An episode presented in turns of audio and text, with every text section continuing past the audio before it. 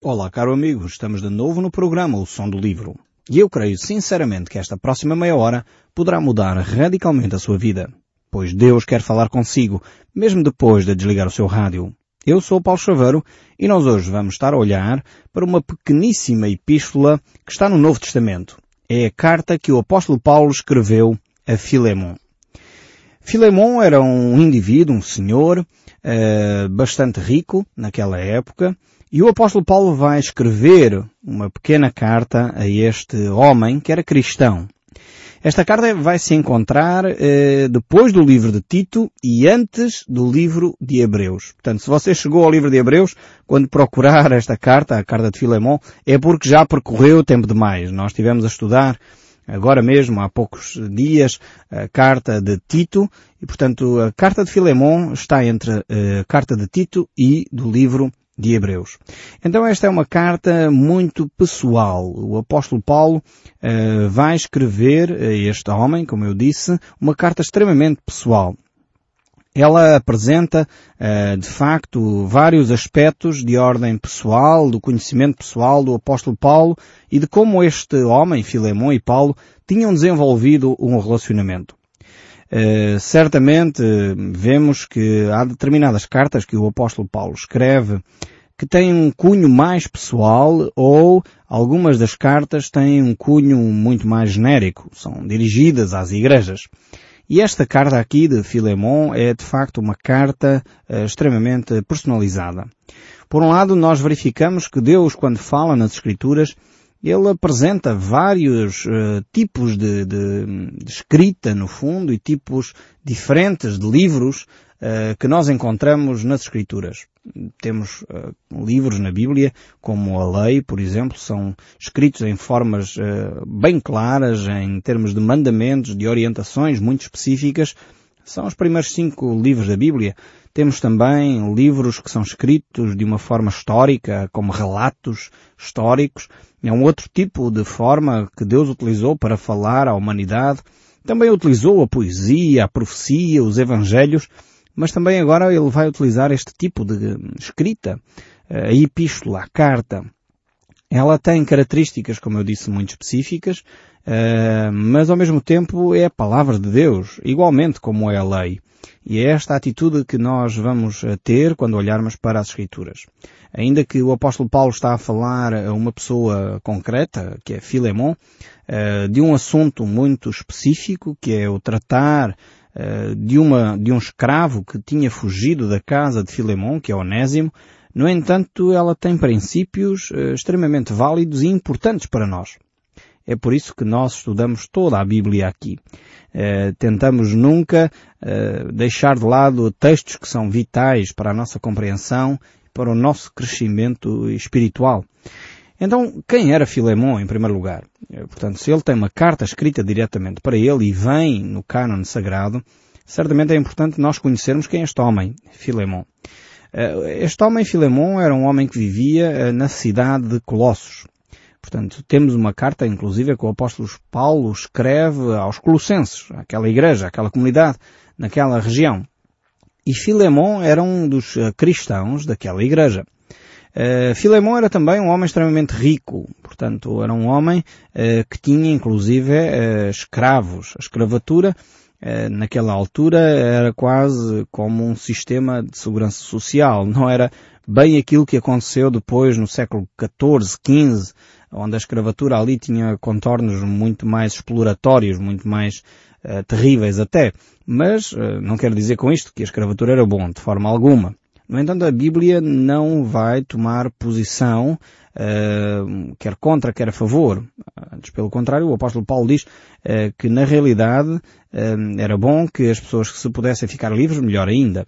Mas também, ao mesmo tempo, a escravatura era, como eu disse, quase que um sistema de segurança social, pelo menos na mentalidade judaica, mentalidade dos hebreus, porque a escravatura ali não era permanente, portanto a pessoa não era escravo toda a vida, não, poderia ser resgatado e ao fim de X tempo, sete anos, uh, poderia ser liberto e no fundo era quase como um trabalho remunerado que a pessoa fazia para poder pagar dívidas a determinadas pessoas. Era esta a ideia uh, do trabalho naquela altura e da escravatura. Então Filemon, este homem, tinha escravos, e provavelmente tinha escravos até antes de se tornar cristão, e uh, um desses escravos uh, foge da casa de Filemon. E realmente ele foge uh, para as grandes cidades, para Roma, neste caso. Ele sai de Colossos, este escravo, Onésimo, e foge para as grandes cidades. A grande cidade de Roma, sem dúvida, absorve as pessoas e a pessoa passa a ser um cidadão anónimo. Ainda hoje, nas grandes cidades, Lisboa, Porto, talvez em Faro ainda, se entenda um pouco esta, esta mentalidade, onde as pessoas cruzam provavelmente meses a fio com pessoas sem se aperceberem que estão a cruzar com a mesma pessoa com alguma frequência e também ao mesmo tempo as grandes cidades tornam quase difícil as pessoas se cruzarem muitas vezes. E este é o contexto das grandes cidades. Então Onésimo eh, foge para a grande cidade de Roma, onde é mais fácil desaparecer sem nunca mais eh, ser visto. E numa grande cidade as pessoas por vezes podem morar porta com porta durante meses ou anos sem quase não travarem conversa além do bom dia, boa tarde. Não conhecem a realidade das pessoas. A Onésimo então, quando foge para a cidade de Roma, talvez ele vivia no meio das ruas e um certo dia estava Onésimo a, a passear pelas cidades de Roma e vê um homem acorrentado. Um homem acorrentado a dois soldados e que tem um discurso extremamente estranho. Apesar de ele estar acorrentado, apesar de ele estar preso, ele era um homem extremamente livre na forma como falava e no discurso que ele apresentava era um discurso de esperança. Não coincidia com o aspecto exterior. Aquilo que este homem falava era completamente diferente daquilo que ele estava a ver. E no fundo aquilo que Onésimo sempre procurou uh, ter, que era a liberdade, ele na realidade uh, agora estava a viver na cidade de Roma e apesar de não ter correntes, continuava a ser um escravo no seu interior. Enquanto este homem que discursava, acorrentado a dois soldados, tinha correntes que o amarravam, mas era um homem livre. E este homem era o apóstolo Paulo. E certamente Onésimo, nesse encontro que o incomodou profundamente, levou-o a questionar porque é que Paulo, apesar de acorrentado, apesar de estar preso, era um homem livre. E o apóstolo Paulo pôde certamente partilhar com ele a liberdade que só Cristo Jesus pode dar. Realmente Jesus Cristo nos disse que conheceremos a verdade e a verdade nos libertará. Não é as correntes exteriores, as dificuldades e as circunstâncias que fazem de um cristão ser preso ou ser um escravo. Não, antes pelo contrário. Um cristão é livre porque é livre na sua alma. É livre porque é livre no seu pensamento. É livre porque é livre no seu interior. E isto incomodou de tal forma o Onésimo que ele quis alcançar esta liberdade. Era um homem que procurava a liberdade. Por isso fugiu da casa de Filemon. E ao encontrar a pessoa de Jesus Cristo, ele percebeu que realmente só Jesus poderia torná-lo livre. Então Paulo uh, transmite-lhe o Evangelho, fala-o compreender melhor este Evangelho de Jesus Cristo e Onésimo entrega a vida nas mãos de Jesus Cristo. Ele confessa o seu pecado e entrega-se então nas mãos de Jesus para que Jesus pudesse ser o seu Senhor e Salvador. Para que Jesus Cristo sim passasse a ser o seu dono efetivamente. É certamente neste percurso que Paulo procura saber mais acerca de quem é Onésimo. Talvez Paulo perguntou quem tu és, de onde vens, que Onésimo respondeu, bem, eu venho de uma cidade chamada Colossos. E Paulo disse, olha, interessante, eu já estive em Colossos, há lá uma igreja. E certamente perguntou, mas tu conheces alguém chamado Filemon? E Onésimo terá dito, conheço. Conheço Filemon muito bem. Uh, Filemon era o meu senhor a quem fugi. O apóstolo Paulo, talvez nessa diálogo, dá uma recomendação ao Onésimo. Desafia-o a voltar para a casa de Filemon. É, Paulo mostra que a verdadeira liberdade não está no exterior, a verdadeira liberdade não está em ter ou deixar de ter correntes, a verdadeira liberdade encontra-se no íntimo de cada um de nós. Quando Cristo Jesus nos liberta do nosso pecado. Quando Cristo Jesus nos liberta dos nossos vícios. É interessante vermos que o nosso país, Portugal, foi o primeiro país a abolir a escravatura. E isso é fantástico. Foi uma medida extremamente corajosa, uma medida extremamente interessante para o nosso país. Foi um marco. É um marco que manifestava naquela altura eh, a grandeza do coração do nosso povo. E na realidade foi o primeiro país a abolir aquilo que era uh, um negócio de milhões na altura, porque percebeu que a alma humana não se pode acorrentar. No entanto, uh, o mesmo país a que nós pertencemos, que foi o primeiro país a abolir a escravatura, mantém cerca de meio milhão de portugueses acorrentados. Acorrentados ao alcoolismo, acorrentados às drogas, acorrentados ao jogo, acorrentados à mentira, ao tabaco, à pornografia, à bruxaria, acorrentados à superstição. Quantas e quantas pessoas estão subjugadas pela superstição, pela bruxaria, pela mentira. Quantas e quantas pessoas estão escravizadas pelo seu pecado. E é quando nós conhecemos a Cristo, é quando nós podemos experimentar a verdadeira liberdade. Precisamos de declarar uma abolição uh, total da escravatura. Não mais agora uma escravatura que vende corpos humanos, mas uma escravatura que liberta a alma. E essa escravatura uh, que nós necessitamos ser libertos.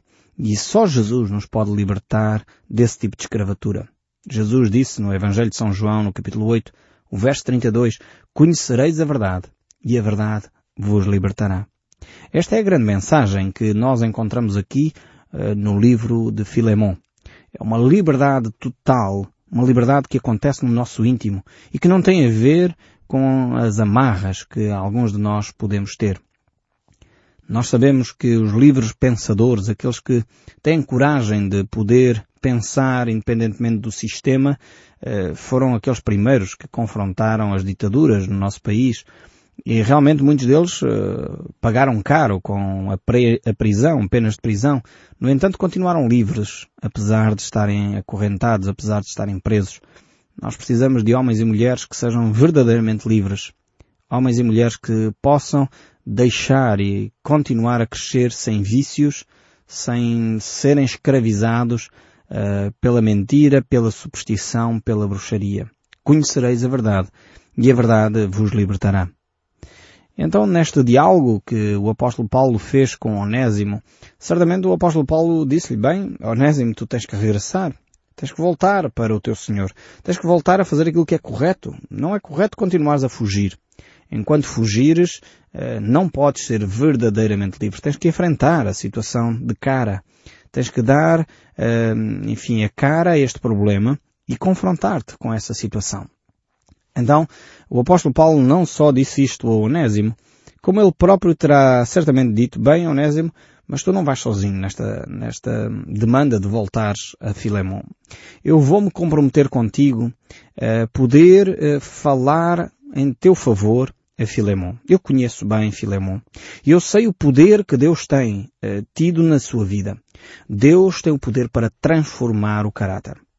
Talvez neste interim entre Filemon ter encontrado a Cristo uh, e esta saída de Onésimo, é possível, não temos dados concretos, mas é possível que Onésimo tenha fugido até antes de Filemon uh, ter uh, encontrado a Cristo.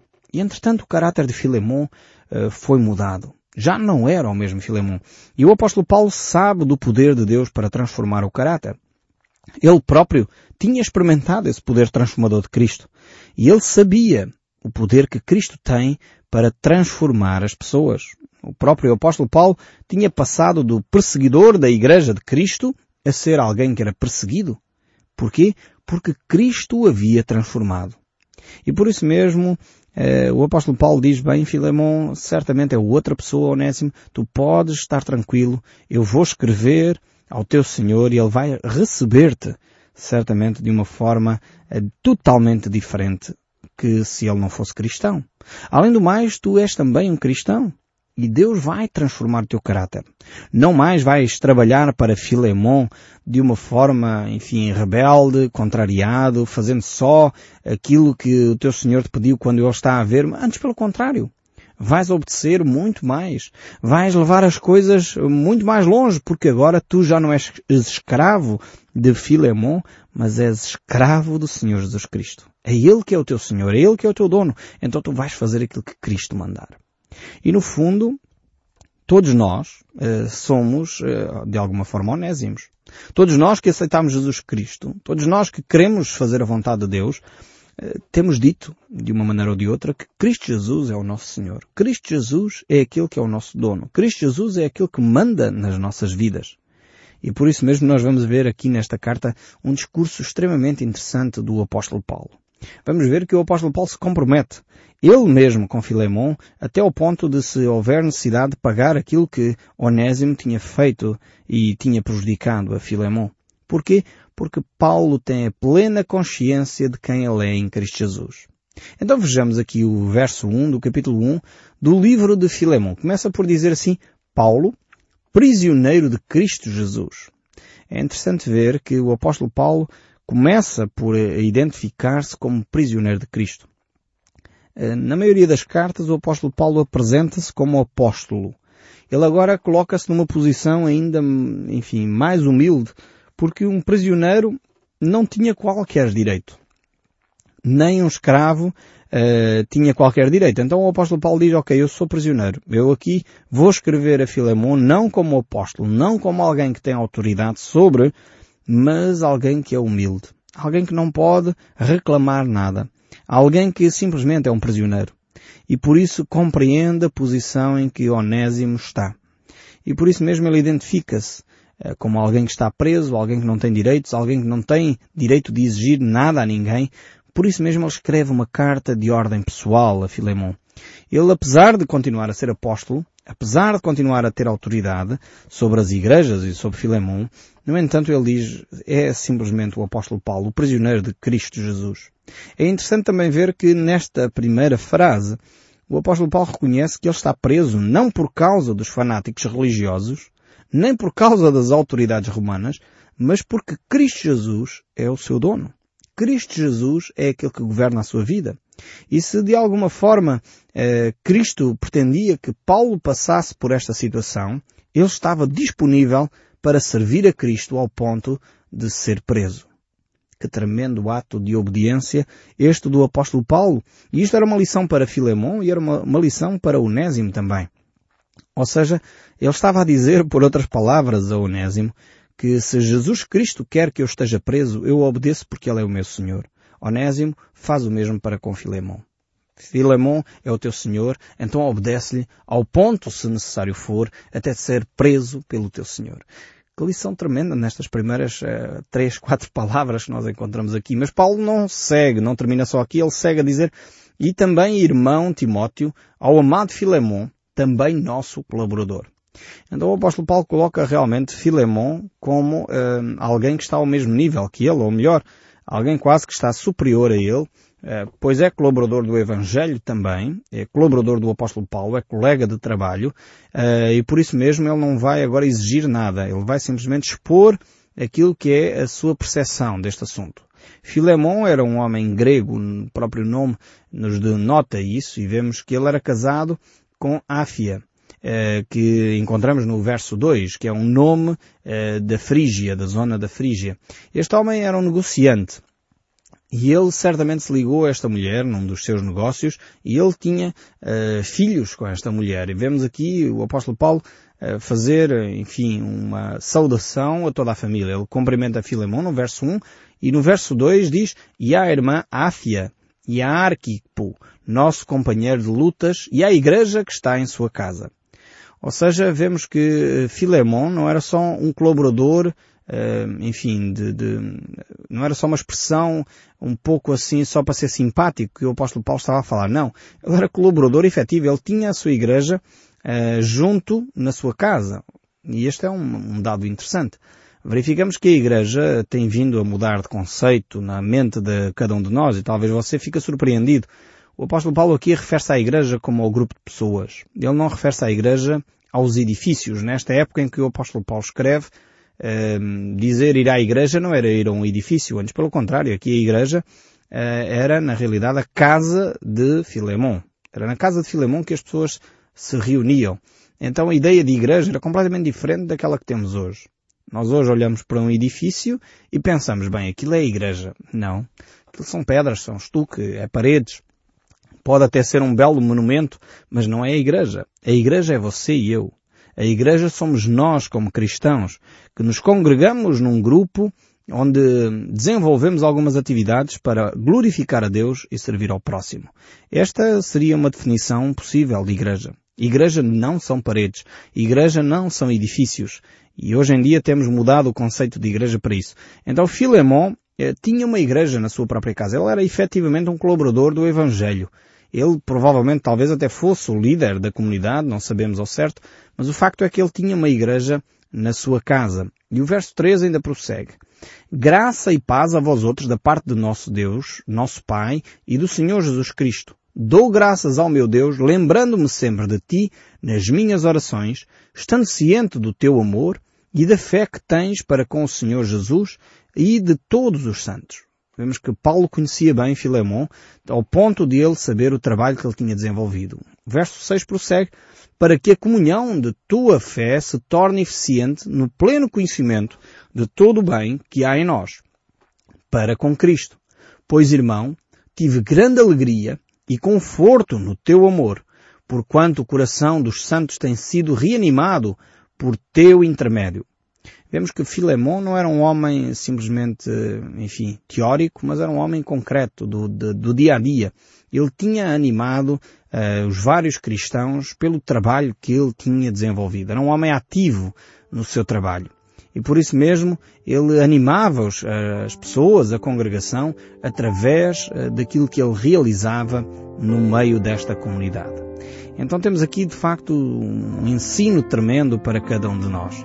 E eu espero sinceramente que o som deste livro continue a falar consigo, mesmo depois de desligar o seu rádio.